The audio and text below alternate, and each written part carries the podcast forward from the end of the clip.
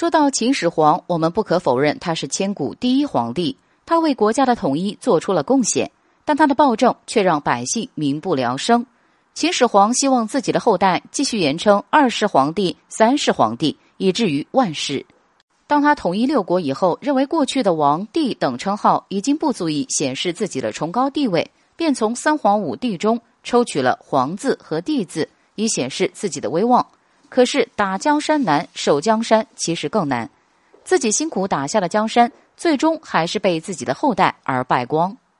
那他的后代真的一点没有继承他的优点吗？其实有一个人可以与秦始皇相比，不过他只当了四十六天的皇帝，他就是尹子婴。他是秦帝国的第三任皇帝，也是秦朝最后一位统治者，初称为皇帝，后改称秦王，史称秦王子婴。在秦始皇三十七年，秦始皇在巡游途中去世，胡亥篡位，听信赵高等人的谗言，准备将秦始皇的所有兄弟姐妹都统统杀掉。但是子婴逃过了那次劫难，凭借着装疯卖傻幸存了下来。据《李斯列传》记载，秦始皇当时有一和氏璧，经过雕刻以后做成了玉玺，它就是历史上的传国玉玺。胡亥虽然继位，但是其权力都在赵高的掌控下，而胡亥并没有当天子的能力，很快就被赵高所杀害。子婴手上哪有玉玺，说明他才是真正的皇帝。